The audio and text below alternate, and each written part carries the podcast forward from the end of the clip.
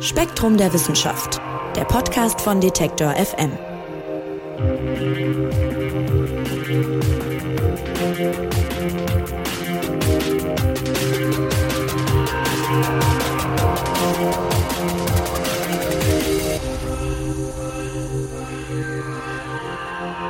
Hallo und herzlich willkommen zum Spektrum Podcast. Mein Name ist Marc Zimmer und ich freue mich wie immer, dass ihr dabei seid. Wer ans Weltall denkt, der hat vermutlich wie ich ein Bild im Kopf von Planeten, von Sternen, Asteroiden und ja, die bewegen sich da alle so hin und her. Aber wenn man dann vielleicht mal eine Ebene noch mal rauszoomt aus unserem Bild, dann sieht man auch verschiedene Galaxien, die ebenfalls wiederum nebeneinander liegen und da so umher ja, schwirren, könnte man fast sagen, denn die bewegen sich und können auch zusammenstoßen. Und das passiert sogar immer wieder mit teilweise dramatischen Folgen. Und um die geht's im aktuellen Spektrum-Magazin.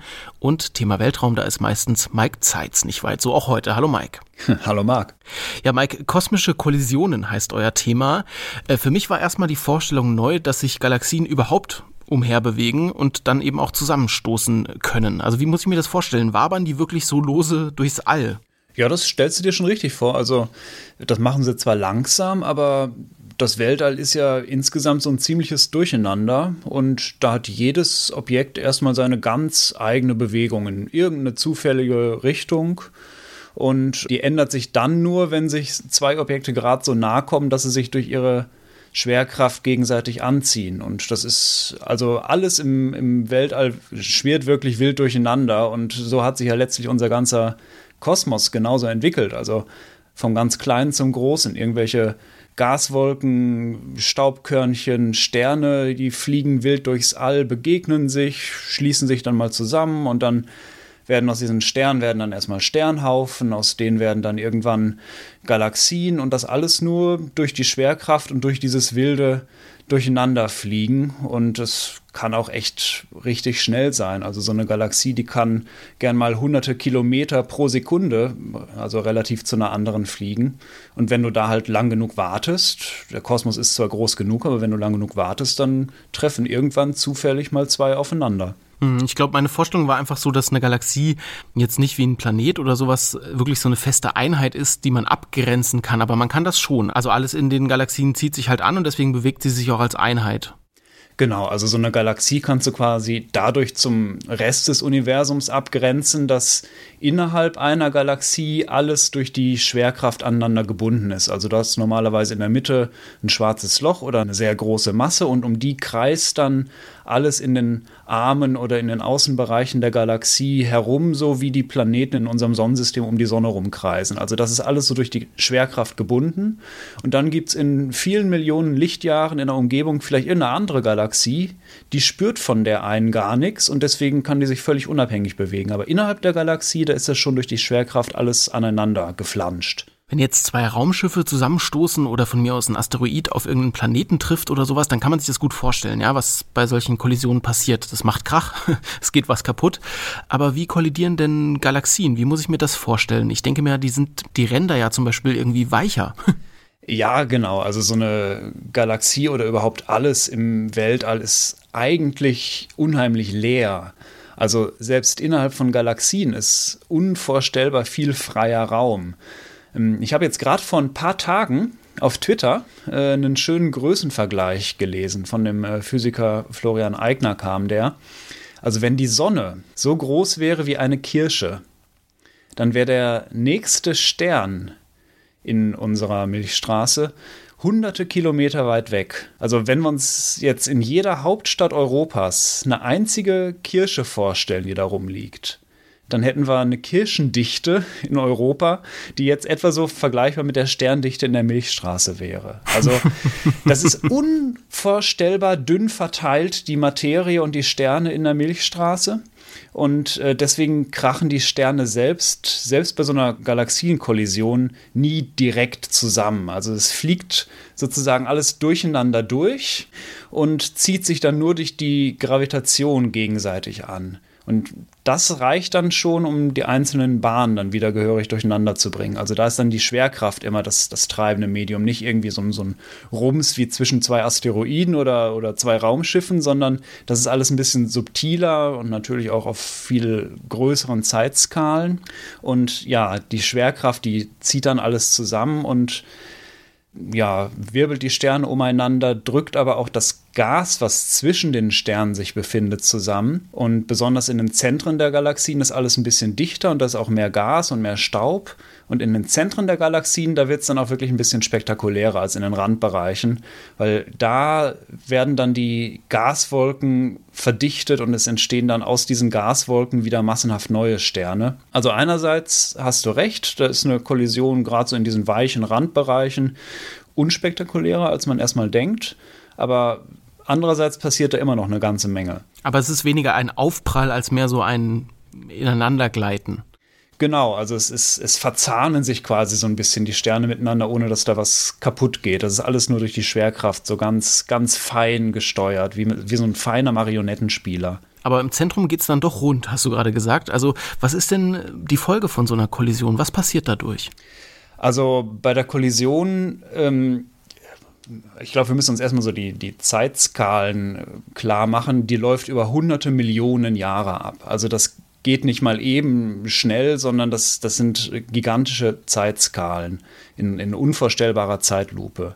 Und wenn du jetzt so zwei Galaxien hast, dann fliegen die aufeinander zu, durchdringen sich gegenseitig und irgendwann umkreisen sich die ganzen Bestandteile schließlich. Und wenn man das dann mal so aus großer Entfernung betrachtet, dann sieht man, vor allem erstmal, wie sich die Formen der Galaxien verändern. Also durch die Gezeitenkräfte, also durch die unterschiedlichen Wirkungen der Gravitation, werden die, die hunderten Millionen oder Milliarden Sterne, die ja in jeder Galaxie sind, die werden da voneinander weggerissen und verteilen sich komplett neu, ohne dass die Sterne kaputt gehen. Also das ist, äh, um jetzt vielleicht nochmal eine Analogie zu bringen, ist wie bei zwei Farbklecksen, die du ineinander rührst. Also da gehen nicht die einzelnen Farbmoleküle kaputt, sondern die mischen sich einfach neu. Und dann gibt es eben dann noch die Vorräte von Gas und Staub. Und die werden dann richtig zusammengedrückt und können auch wieder neue Sterne entstehen lassen. Und in der Mitte, habe ich ja auch schon erwähnt, hast du immer so ein schwarzes Loch oder fast immer. Und diese zwei schwarzen Löcher von den beiden Galaxien, die jetzt aufeinander stürzen, die verschmelzen dann auch nochmal miteinander. Das sorgt dann nochmal für ein besonderes Feuerwerk, wenn diese zwei schwarzen Löcher sich immer enger umkreisen und Gas und Staub um sich rum äh, sammeln und dann irgendwann verschmelzen. Also das verändert so eine Galaxie oder so zwei Galaxien, die zusammenstoßen, schon ganz dramatisch. Einmal im äußeren Erscheinungsbild und dann auch in dem, was da in der Galaxie selbst passiert, vor allem an, an Sternentstehung und an, an Licht, an Energie, das da ausgesendet wird. Und wird dann immer aus zwei Galaxien eine? Also werden es insgesamt weniger Galaxien, wenn du sagst, die tun sich so zusammen? Also es ist ähm, schon so, dass die Galaxien mit der Zeit im, im Weltall immer größer werden, so allmählich, und ähm, dass es relativ früh im, im, Universum relativ viele Galaxien jetzt gab im Vergleich zu heute. Also es gab relativ früh viele kleine Zwerggalaxien, nennt man die dann, und durch Verschmelzung wurden dann daraus langsam größere Galaxien, so wie die Milchstraße. Also unsere Milchstraße ist eine Spiralgalaxie, die ist wahrscheinlich durch viele, viele kleine Galaxien entstanden und hat sich immer mal wieder kleinere Zwerggalaxien geschnappt, die im Umfeld liegen. Und diese Spiralgalaxien, die verschmelzen dann ihrerseits irgendwann zu, zu noch größeren Galaxien. Die nennt man dann elliptische Galaxien. Also es wird mit der Zeit im Universum wirklich alles irgendwie immer größer durch die Schwerkraft, die einzelnen Brocken. Von dem, was du erzählst, kann man sich jetzt schon vorstellen, das ist relativ schwer zu beobachten, was da genau vor sich geht, eben weil Abermillionen Sterne da eine Rolle spielen. Wie beobachtet man denn sowas? Wie schaut man sich an, was passiert, wenn Galaxien miteinander kollidieren? Also erstmal muss man sich, glaube ich, klar machen, dass es überhaupt bis vor 100 Jahren gar nicht mal sicher war, dass es noch andere Galaxien außer der Milchstraße gibt. Also das, das zeigt schon mal, was für eine Entwicklung die Astronomie genommen hat. Dass wir andere Galaxien erkannt haben, all sowas, das kam erst mit leistungsfähigeren Teleskopen. Also das ist quasi der, der ständige technische Fortschritt in der Astronomie, dem wir überhaupt zu verdanken haben, dass wir von den anderen Galaxien wissen und eben auch von den Galaxien Verschmelzungen wissen. Und man konnte mit diesen Instrumenten dann diese Flecken am Himmel immer besser vermessen in ihren Formen, in ihren Bewegungen. Und zusätzlich zu den besseren Teleskopen haben wir dann so Mitte des letzten Jahrhunderts die ersten Computer gehabt und mit denen kann man dann auch simulieren, wie es zu solchen Formen kommt. Also man kann sich da stark vereinfachte Galaxien quasi virtuell zusammenstellen und zusammenstoßen lassen und dann kann man das mit dem vergleichen, was man so am, am Himmel beobachtet. Aber ähm, so richtig reingucken, also was, was wirklich passiert im Kern solcher Galaxienkollisionen, das können wir erst seit dem Raumzeitalter, so seit den 80er Jahren gab es dann Infrarotsatelliten. Also ähm, das sind Weltraumteleskope, die können Infrarotstrahlung messen. Und das ist deswegen nötig, weil die ganzen spannenden physikalischen Vorgänge, also die Entstehung neuer Sterne, wie sich die Gasvorräte äh, aufheizen, wie die verwirbelt werden, all das, das passiert in den Zentren der Galaxien. Und dabei wird enorm viel Energie freigesetzt. Das leuchtet alles total hell, aber weil es da eben gleichzeitig ganz viel Gas und Staub gibt und die all das Licht absorbieren, kann man nicht so direkt mit optischen Teleskopen reingucken, aber die heizen sich auf und diese Aufheizung, die kann man dann als Infrarotstrahlung messen. Also deswegen können wir erst so seit 40 Jahren dank der Satelliten so richtig nachvollziehen, was bei Galaxienkollisionen genau passiert und, und was für unglaubliche Energiemengen dabei umgesetzt werden. Also es ist eine eigentlich gar nicht mal so lange Geschichte, wenn man sich das mal richtig äh, vergegenwärtigt. Wir kennen andere Galaxien erst seit 100 Jahren und Galaxienkollisionen und was da genau passiert, das ist erst seit ein paar Jahrzehnten bekannt. Das ist alles noch ein relativ frisches Forschungsfeld. Hm, wenn du sagst, seit ein paar Jahrzehnten können wir uns das überhaupt erst angucken. Gleichzeitig hast du aber eben gesagt, so eine Kollision ist ja kein Moment, sondern dauert ewig eigentlich. Also was davon kann man überhaupt beobachten? Also man beobachtet quasi immer so kleine einzelne Zeitpunkte. Wir kennen ja unglaublich viele Milliarden Galaxien im, im Universum. Und jede einzelne kann man davon beobachten und sieht damit quasi so einen kleinen Punkt in der Entwicklung des Kosmos. Und wenn man so Galaxien äh, beobachtet, die miteinander kollidieren, dann sieht man hier mal eine und da mal eine und da mal eine. Und dann hat man irgendwann so ein, so ein Album von kollidierenden Galaxien. Und in, äh, aus diesem Album kann man dann ja so eine Art Daumenkino von Kollisionen quasi machen. Also so gemeinsame äh, Faktoren raus, äh, sich raussuchen, was da bei allen irgendwie ähnlich passiert, die Unterschiede sich angucken. Also allein durch die Beobachtung von den ganzen, ganzen vielen Galaxien, die man kennt, kann man sich irgendwie so ein bisschen so eine, so eine Zeitentwicklung da herleiten. Und bei der Beobachtung sind äh, schwarze Löcher sehr relevant und auch, das hast du gerade schon gesagt, bestimmte Gase. Was hat es denn damit auf sich?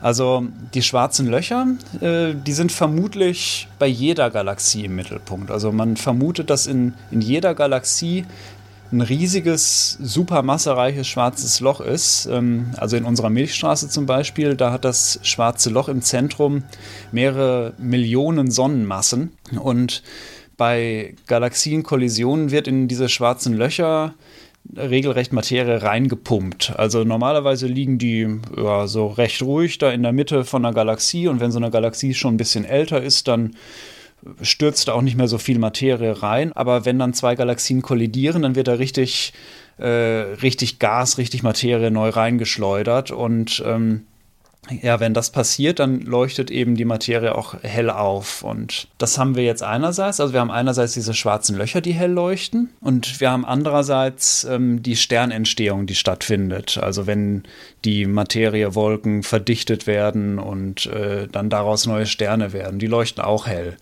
Und die Sache mit dem Gas ist jetzt, dass man sich natürlich fragt, wenn ich so eine ähm, Galaxie da am Himmel beobachte und die hell leuchtet, was leuchtet da eigentlich hell? Ist das jetzt so ein schwarzes Loch in der Mitte, was gerade gefüttert wird? Oder ist das ein, Stern oder so ein Sternentstehungsgebiet, was einfach nur hell leuchtet? Und äh, das kann man dann an der Art der Strahlung unterscheiden. Also bei Sternen, da ist das Licht relativ einfach zusammengesetzt. Aber bei schwarzen Löchern, da sieht das Spektrum dann ganz anders aus. Da gibt es besonders viel energiereiche Strahlung, die kann das Gas in der Umgebung ionisieren, also Elektronen aus den Atomen schlagen. Und wenn man dann beobachtet bei so einer Galaxie, dass dann ionisiertes Gas entsteht, dann weiß man, okay, da, da wird gerade ein schwarzes Loch gefüttert. Und da weiß man beispielsweise heute schon, dass es tendenziell so zu sein scheint, dass bei einer Kollision zuerst sehr viele neue Sterne entstehen, dann später im Verlauf erst das schwarze Loch aufleuchtet. Aber all das muss man noch viel genauer beobachten, um diese ganzen chaotischen Vorgänge wirklich sauber voneinander zu trennen. Und dafür sind natürlich neue Teleskope zentral. Du hast die Bedeutung von Weltraumteleskopen für das Ganze angesprochen und jetzt haben wir ja gerade ein neues, das äh, James Webb Space Teleskop ist ja ein Riesending. Die letzten Wochen gab es super viel Berichterstattung. Äh, wer noch mal was genaueres dazu hören will, vor ein paar Wochen haben wir auch eine Podcast-Folge dazu gemacht. Vermutlich setzt man jetzt auch, was Galaxienkollisionen betrifft, große Hoffnung in dieses Teleskop, oder? Ja, total. Also James Webb ist ja so äh, die eierlegende Wollmilchsau jetzt für die Zukunft der Astronomie und ähm, da gibt es natürlich auch bei den Galaxienkollisionen total total viel, was man da beobachten kann. Also James Webb ist ja für den Infrarotbereich optimiert und ich habe ja schon gesagt, dass gerade da sehr viele spannende Prozesse stattfinden. Also da strahlt die Materie im Zentrum der Galaxien hell und ähm, ein zweiter Aspekt ist halt auch, dass die weit entfernten Galaxien, also die aus dem frühen Universum, dass die ähm, auch alle ein bisschen in den Infrarotbereich verschoben sind durch die Expansion des Kosmos. Und äh, deswegen kann man auch mit James Webb wahrscheinlich viel, viel mehr von den allerersten Galaxien des Kosmos sehen. Und in der Zeit, ich habe es ja auch gesagt, da waren die Kollisionen noch viel häufiger. Da gab es noch ganz andere Arten von Galaxien. Da ist noch viel mehr miteinander zusammengestoßen. Also wir können einerseits mit James Webb besser in die Galaxien in der Nähe reingucken, in deren Kerne. Andererseits können wir überhaupt noch mal diesen Katalog von kollidierenden Galaxien um, um das Vielfache erweitern und ganz frühe Galaxienkollisionen damit beobachten.